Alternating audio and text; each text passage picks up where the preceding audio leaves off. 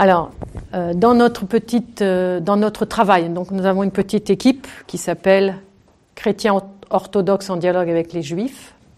Petite équipe, et nous essayons de travailler sur la continuité, non seulement de l'Ancien Testament et du Nouveau Testament, mais aussi de la tradition juive et de la tradition chrétienne et chrétienne orthodoxe, puisque nous sommes orthodoxes.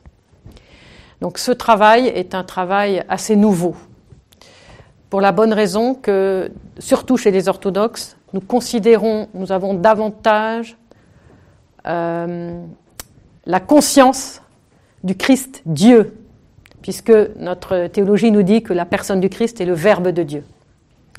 Mais nous n'avons pas suffisamment, parfois, pas suffisamment la conscience que notre théologie nous dit également que Christ est vrai Dieu et vrai homme. Vrai homme.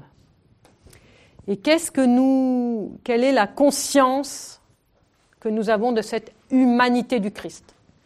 Un Christ qui prend le temps de passer neuf mois dans le sein de sa mère, la mère de Dieu, qui prend le temps de grandir comme un enfant alors qu'il est Dieu. Vous imaginez, euh, qui prend le temps de se soumettre à la loi, qui prend le temps d'apprendre, il apprend à l'école, c'est incroyable. Le Christ homme. Et il apprend de sa mère, sur les genoux de sa mère, il apprend la tradition de ses pères, qui est la tradition d'Abraham, Isaac, Jacob. Et ça, c'est vrai qu'on ne l'entend pas beaucoup dans notre Église, vous êtes d'accord? Et ça paraît quelque chose de tout à fait étrange, mais ce n'est pas étrange, c'est la vie du Christ sur terre.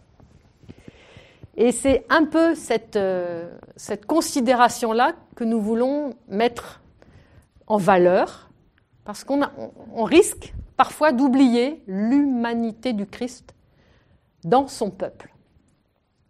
Donc c'est ça qui, voilà, qui, qui est important. Et c'est tellement important que lorsque nous commençons à regarder l'humanité du Christ dans son peuple et que nous ouvrons le Nouveau Testament, nous commençons alors à réaliser qu'il y a beaucoup de choses que nous ne comprenons pas, des paroles même du Christ, ou que nous ne comprenons pas dans le contexte dans lequel le Christ les a dites. Et que nous ne comprenons pas ces paroles, ni comme les, contemporains du Christ les ont comprises, ni comme les apôtres les ont comprises, ni comme les évangélistes les ont comprises. Alors, ça ne veut pas dire que nous ne comprenons pas. Nous comprenons, puisque l'Église nous donne toute la foi qu'il faut et tout l'Esprit Saint qu'il faut. Mais nous, nous, risquons parfois de manquer de la fondation, du fondement. Nous envolons tout de suite très vite vers euh, la divinité, la divino-humanité du Christ, vers quelque chose qui est, euh, voilà, qui est la splendeur du royaume, et nous en sommes très heureux, puisque nous sommes faits pour le royaume, donc il n'y a pas de souci. Mais si nous n'accordons pas suffisamment de, poids à l'humanité et à, à la conscience de cette culture dans laquelle Jésus lui-même enseigne, vous allez voir tout ce qui nous échappe et la profondeur de ce qui nous échappe. Et c'est ça que nous allons essayer de regarder un peu aujourd'hui à travers un évangile. La première question que je me suis posée, moi, quand j'ai commencé à travailler, donc moi, ça fait à peu près 25 ans, presque 30 ans que je travaille sur ces questions, c'est par rapport à la résurrection. Nous disons, euh, le Christ est ressuscité des morts. Et nous savons très bien, d'après notre foi, l'importance de cette résurrection. Et comme dit Saint Paul, s'il n'est pas ressuscité de mort, notre foi est vaine. Donc c'est le fondement. Pour nous, c'est le fondement, c'est la clé. Tout passe par la résurrection du Christ.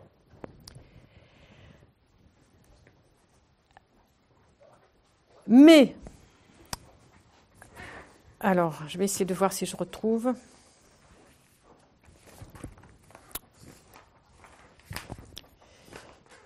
Bon, je n'ai pas mes papiers, mais ce n'est pas grave, euh, dans la première épître aux Corinthiens, Paul nous explique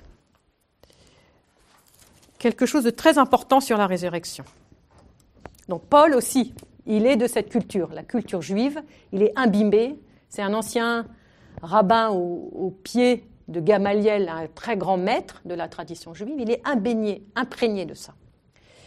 Et c'est pour ça que si nous nous, nous mettons pas un tout petit peu à l'école de cette, de cette tradition-là, il y a des choses qui vont nous échapper de ce que Paul nous dit, de ce que même Jean nous dit, de ce que les évangiles nous disent. Donc si le Christ n'est pas ressuscité, notre message est sans objet et votre foi est sans objet. Nous voilà reconnus comme de faux témoins de Dieu pour avoir témoigné en contradiction avec Dieu en disant qu'il a ressuscité le Christ alors qu'il ne l'a pas ressuscité, s'il est vrai que les morts ne ressuscitent pas. Si les morts ne ressuscitent pas, le Christ non plus n'est pas ressuscité. Donc c'est 15, première, au Corinthiens 15, verset 16. Donc quand on lit ce... Alors on le connaît par cœur ça, mais quand on l'écoute bien, si les morts ne ressuscitent pas, le Christ non plus n'est pas ressuscité. Ça veut dire que pour un juif, les morts ressuscitent. On est d'accord? Et donc, si on regarde. Alors, vous savez que quand on. Ce qui est très important quand on lit l'Évangile ou quand on dit le Nouveau Testament, il y a une place ici. Il faut regarder, il faut être attentif. parfois, il vaut mieux lire seulement trois versets et être attentif. Qu'est-ce que c'est que cette continuité que Paul lui-même nous dit? Il dit les morts ressuscitent, donc le Christ est ressuscité. Donc il y a, déjà, il y a déjà une espérance de résurrection, et donc, donc on peut affirmer que le Christ est ressuscité. Vous, voyez déjà la continuité. Donc ça, c'est très important. Mais nous, chrétiens, souvent, nous disons qu'il n'y a pas de trace précise de la résurrection dans le Premier Testament. Si on va regarder tout le Premier Testament, que ce soit le Pentateuque, ce que les Juifs appellent la Torah, que ce soit les livres historiques ou prophétiques, que les Juifs appellent Névim, les prophètes, ou que ce soit les psaumes, Job, etc., on dit il n'y a pas vraiment de, de traces où on est sûr que quelqu'un ressuscite. Sauf peut-être chez Job ou dans le livre des Maccabées, où on dit que voilà, les sept frères parlent de la résurrection, et chez Job où il dit de mes yeux je verrai, euh, je verrai Dieu. De mes yeux de chair je verrai Dieu. Voilà. Donc quelques allusions comme ça. Il n'y a pas quelque chose de précis.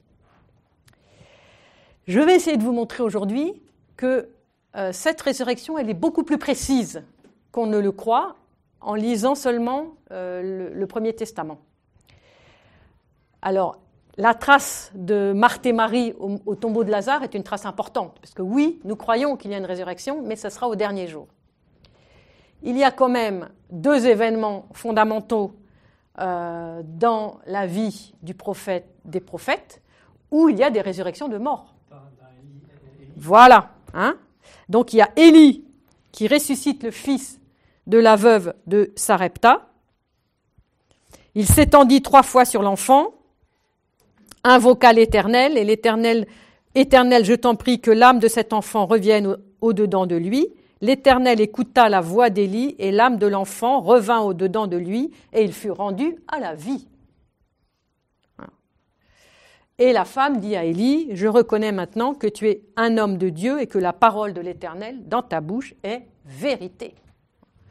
Donc il y a déjà un premier, une première résurrection qui ressemble étonnamment à celle de Lazare, qui est, est-ce qu'on peut l'appeler résurrection ou est-ce qu'il faudrait mettre des guillemets, revivification, revenir à la vie. Ce n'est pas la même résurrection que celle qui sera la nôtre au dernier jour ou que celle du Christ au moment où il ressuscite. Ce n'est pas tout à fait la même, mais on a déjà une résurrection.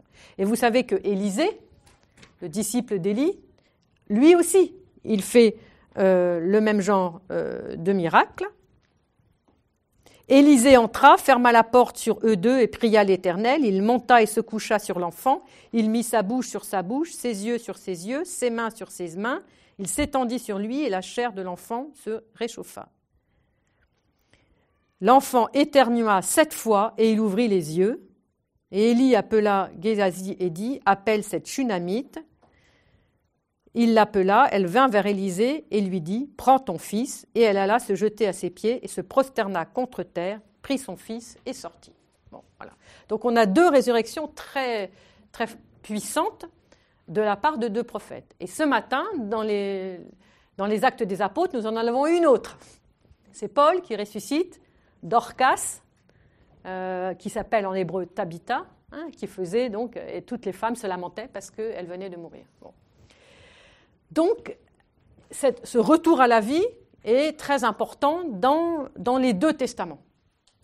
Vous savez que Alexandre Schmemann dit quelque chose de très très important qu'il nous faut tout le temps avoir dans l'oreille. C'est que les deux samedis qui donnent à toute l'année toute liturgique la coloration du samedi, c'est le samedi de Lazare et le grand et saint samedi où le Christ passe son samedi au tombeau. Ces deux samedis donnent la couleur de tous les samedis de l'année. Et c'est pour ça que chez nous, orthodoxes, c'est le samedi qui est le jour consacré aux défunts. Mais on sait, bien que c'est pas, euh, on, ne pleure pas le samedi. C'est pas pas des défunts qu'on pleure. C'est des défunts dont on sait qu'ils sont amenés à la vie, euh, à la vie divine, à la vie du royaume. Mais n'oublions jamais que ces, deux samedis sont la couleur, et vous le trouverez dans, dans le, Grand Carême, hein, dans le livre du Grand Carême du Père Schmemann, sont la couleur de tous les autres samedis de l'année. Sachant que la résurrection de Lazare est la couleur des samedis et, le Christ au tombeau est la, couleur du samedi. Avec ces, deux aspects de, passage. Donc le Christ au tombeau le samedi, il n'est pas encore tout à fait relevé des morts. Et puis Lazare qui est relevé des morts. Alors maintenant, on va regarder Marc. Alors j'ai choisi cet évangile, euh, dont vous avez ici le texte en grec et en français. Euh, et j'ai choisi Marc, et vous allez très bien le comprendre euh, puisque nous avons le texte sous les yeux. Alors, avant de, avant, avant de parler de Marc, Marc ici parle à des... Euh, enfin, Jésus parle avec des Sadducéens. Donc, je vais remonter un tout petit peu avant le texte que nous avons sous les yeux pour avoir le contexte nous connaissons bien ce, texte, c'est ce que nous appelons la controverse de la femme aux sept maris.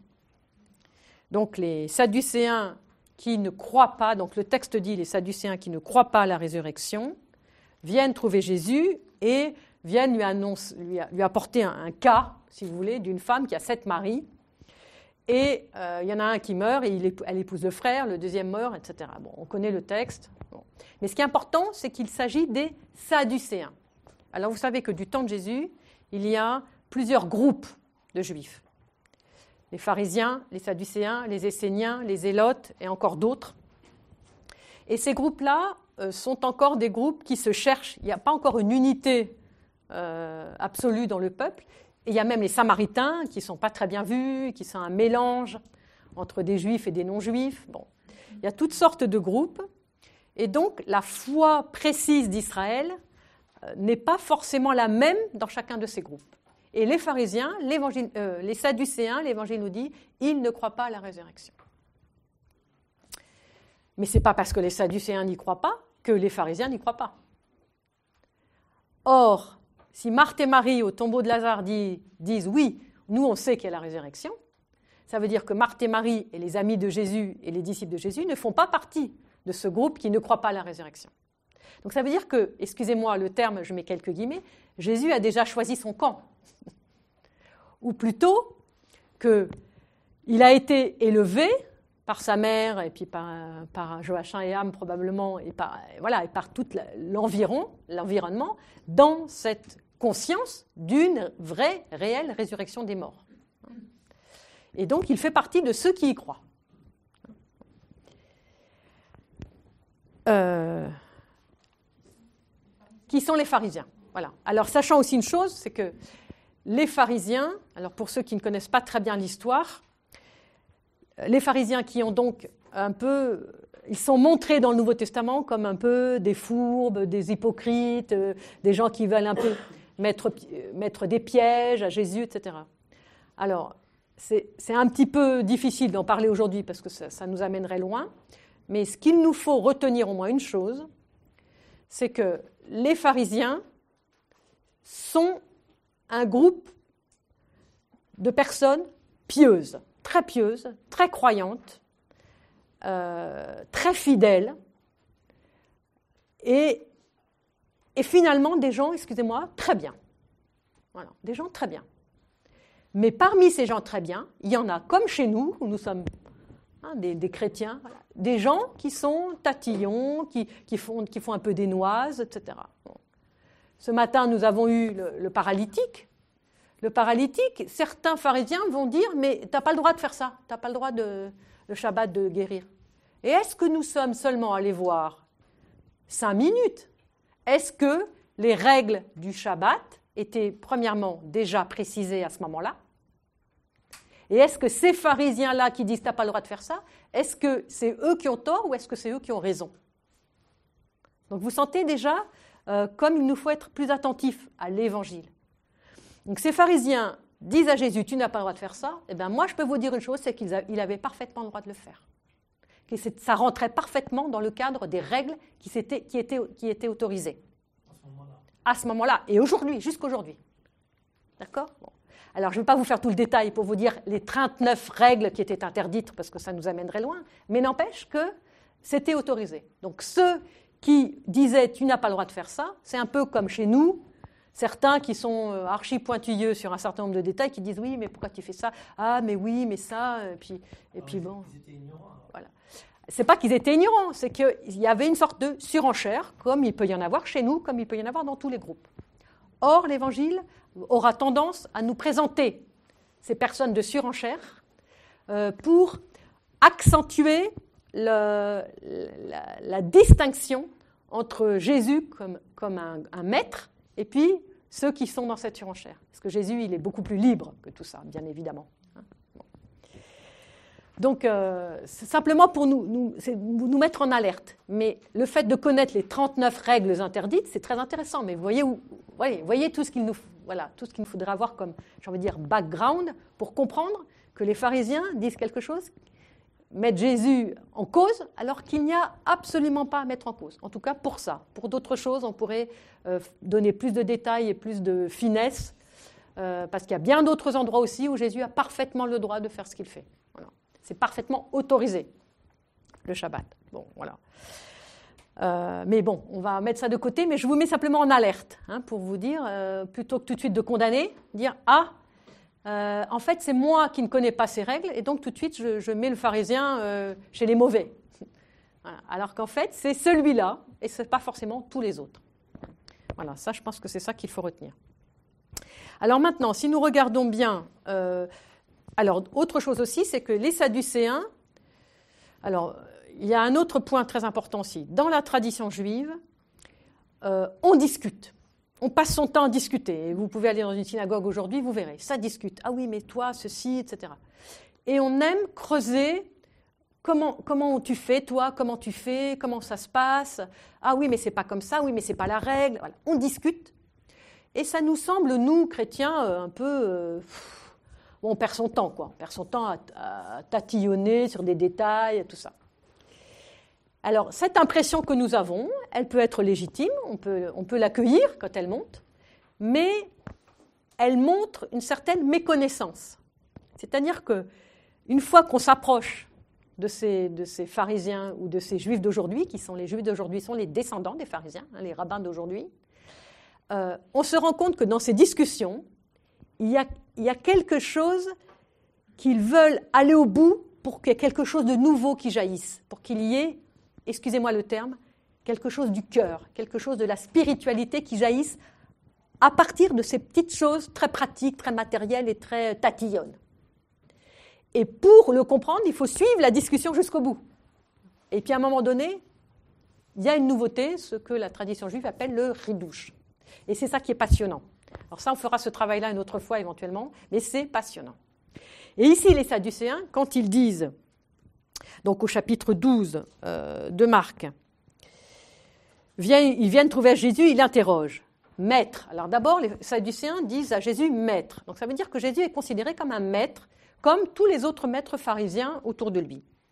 Moïse nous a donné cette loi. Si un homme a un frère qui meurt en laissant une femme sans aucun enfant, qu'il épouse la veuve pour donner une descendance à son frère. Bon, ça c'est la loi du Lévira. On la connaît, elle est dans le Lévitique. Très bien. Il y avait sept frères. Le premier se maria et mourut, etc.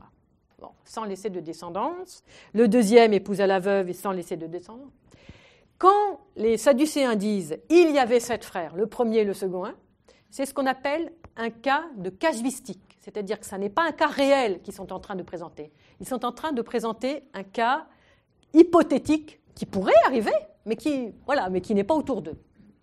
Alors là, je vais faire une petite parenthèse, juste pour, que vous compreniez. Quand nous disons, une petite parenthèse, vous allez voir, quand nous disons œil pour œil, dent pour dent, nous, ce que nous comprenons, c'est tu m'as crevé un œil, je te crève un œil. Et puis on est quitte. C'est ce qu'on comprend en général. Mais les pharisiens et les sadducéens et tous les juifs vont faire un cas de casuistique. Oui, mais si celui qui a crevé un œil à l'autre, il n'a qu'un œil et l'autre œil ne marche pas, si tu lui crèves, c'est injuste. C'est injuste puisqu'il va devenir aveugle. Donc, ça veut dire que ce n'est pas la bonne réponse. Ça veut dire que la Bible nous dit ça, mais nous devons comprendre autre chose.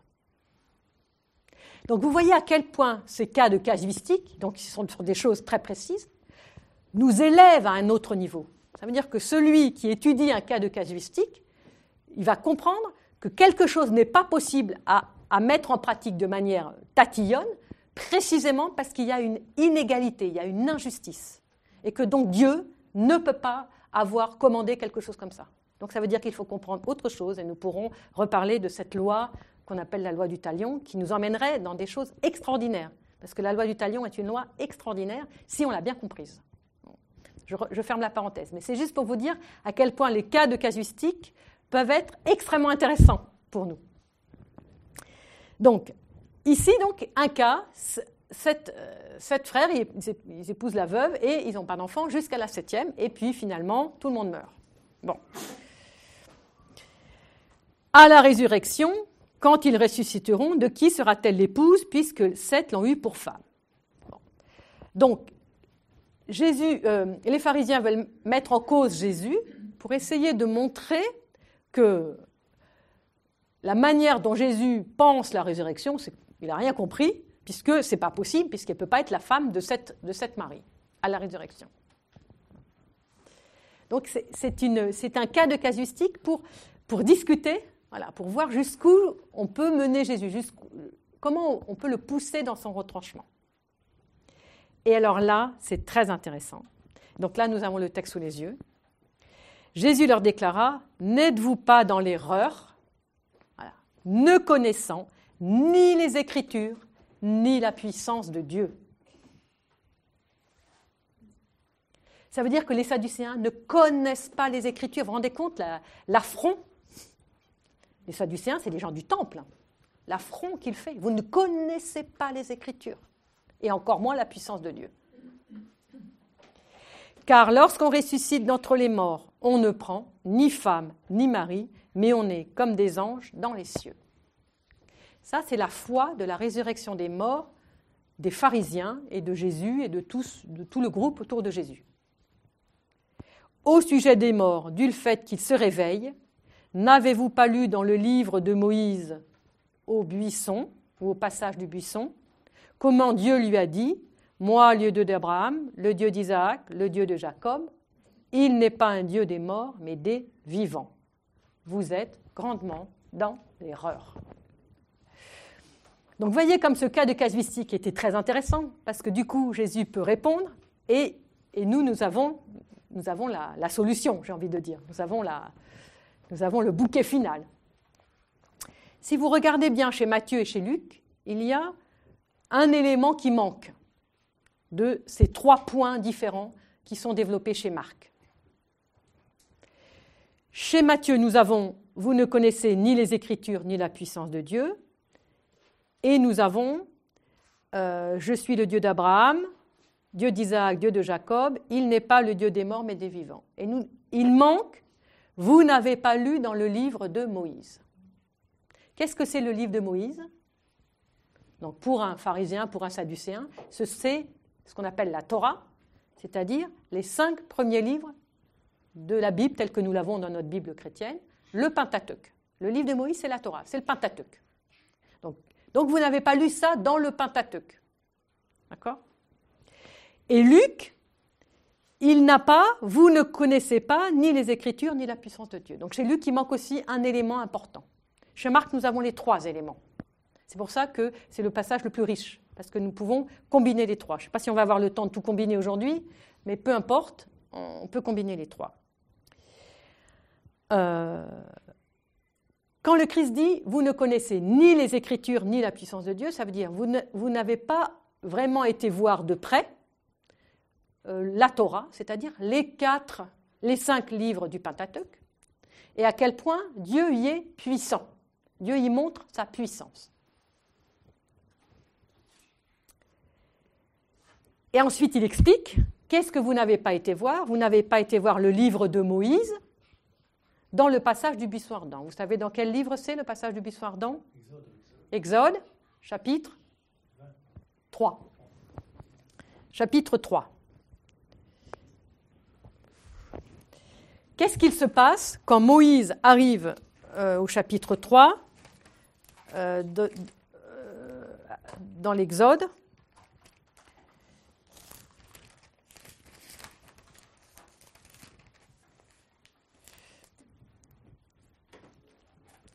Il mène les bêtes de Jéthro, son beau-père, au désert. Il atteint la montagne de Dieu, l'Horeb. L'ange du Seigneur lui apparut dans la flamme qui jaillissait du milieu d'un buisson. Moïse regardait. Le buisson flambait et ne se consumait pas. Je vais m'approcher pour, se dit-il, pour observer ce phénomène merveilleux. Pourquoi le buisson ne se consume pas? Le Seigneur le vit s'approcher pour regarder, et Dieu appela du milieu du buisson Moïse, Moïse. Qu'est-ce que dit Moïse? Me voici. Et Dieu dit N'approche point d'ici, ôte tes sandales de tes pieds, car le lieu où tu foules, que tu foules est une terre sainte. Je suis, ajoute Dieu, le Dieu de ton père, le Dieu d'Abraham, le Dieu d'Isaac, le Dieu de Jacob. Moïse se cacha le visage, il n'osait regarder Dieu. Est-ce que nous sommes allés une seule fois voir ce passage quand nous avons lu Marc?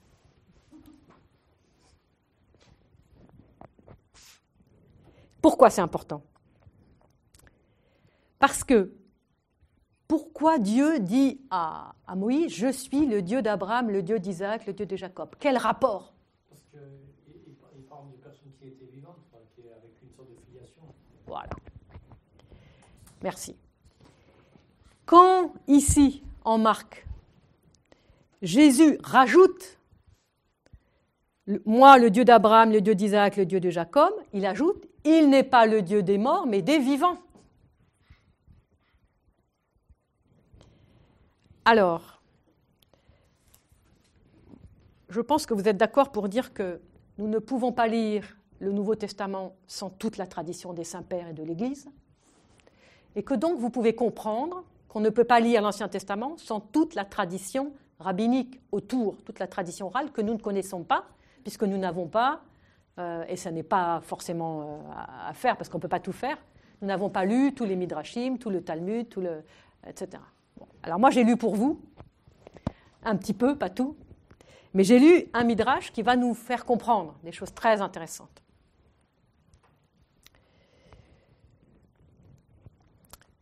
Un midrash, euh, le midrash est le suivant. Il est dans le Talmud de Babylone, au traité Sanhedrin 90b.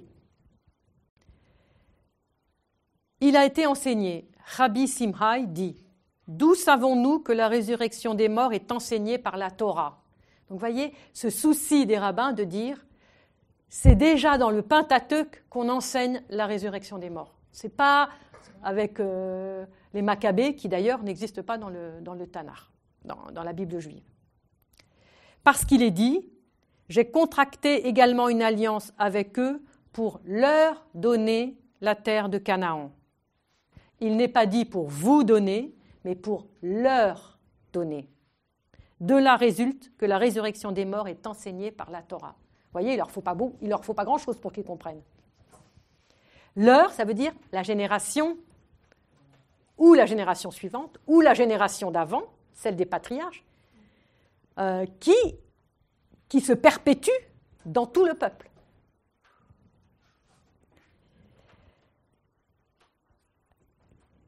Dans le livre de l'Exode, deuxième midrash qui va avec, qui va donner une deuxième explication, hein, qui, renforce, dans le livre de l'Exode. Quelle, est l'histoire du livre de l'Exode à partir du moment du buisson ardent, justement, Moïse et Aaron vont aller sonner la sonnette d'alarme auprès de Pharaon pour qu'il libère le peuple qui est enchaîné comme esclave à faire les briques et à, euh, monter les, pyramides. Moïse et Aaron trouvèrent Pharaon. Ainsi par le Seigneur, laisse partir mon peuple, qu'il aille fêter une fête pour moi dans le désert. Pharaon répondit, écoutez bien ça. Donc ça c'est dans le livre de l'Exode au chapitre 5, versets 1 et 2. Donc ça c'est dans le texte. Pharaon répondit, Qui est le Seigneur pour que j'écoute sa voix et que je laisse partir Israël? Je ne connais pas le Seigneur, je ne connais pas l'Éternel, je ne connais pas le nom. Grand, grand et dit, je ne connais pas le Père, on pourrait dire en français. Donc ça veut dire, moi je ne connais pas votre, moi j'ai un autre Dieu, hein, il s'appelle autrement, moi votre Éternel, là je ne le connais pas. Donc euh, je ne vais pas vous laisser partir euh, sous prétexte que quelqu'un que, que je ne connais pas, qui peut-être n'existe même pas, vous a donné un ordre. La tradition orale d'Israël interprète ce texte de cette façon. Quand Pharaon eut entendu la demande de Moïse et d'Aaron, il demanda qu'on lui apporte ses registres qui comportaient le nom de toutes les divinités des nations. Et il chercha le nom de l'Éternel. Et il ne trouva aucune mention, écoutez bien, aucune mention du Dieu Tout-Puissant. Un tel Dieu n'existe pas, déclara-t-il. Il n'apparaît dans aucun de mes registres. C'est pour ça que je ne connais pas votre Dieu. Donc, euh. Moïse et Aaron répondirent Insensé, tu ne cherches pas là où il faut. Tes listes ne mentionnent que des dieux et des idoles sans vie. Notre Dieu est le Dieu d'Abraham, le Dieu d'Isaac, le Dieu de Jacob. Il n'est pas le Dieu des morts, mais des vivants, le maître de l'univers. Je ne sais pas si vous voyez la force de, cette petite tradition orale d'Israël. Moi, je peux vous dire une chose, c'est que j'ai la certitude que Jésus la connaissait par cœur. Pourquoi? Parce que dans l'évangile de Marc, il récite exactement ce que, exactement ce que je viens de vous dire, la réponse de Moïse et Aaron à Pharaon, le Dieu d'Abraham, le Dieu d'Isaac, le Dieu de Jacob, il n'est pas le Dieu des morts, mais des vivants. Il dit exactement ça. Donc nous avons dans notre évangile une phrase de Jésus qui est directement extraite de la tradition d'Israël. Donc vous voyez l'intérêt que c'est de la connaître un petit peu. Une fois que nous avons vu ça, nous remarquons donc que la, la foi en la résurrection des morts, c'est parce que Abraham, Isaac et Jacob, alors qu'ils sont tous morts au moment où Moïse parle, sont des vivants c'est des vivants. Et donc, à cause de ça, les Sadducéens sont parfaitement dans l'erreur. Alors je vais faire une pause maintenant, si jamais on a besoin de discuter.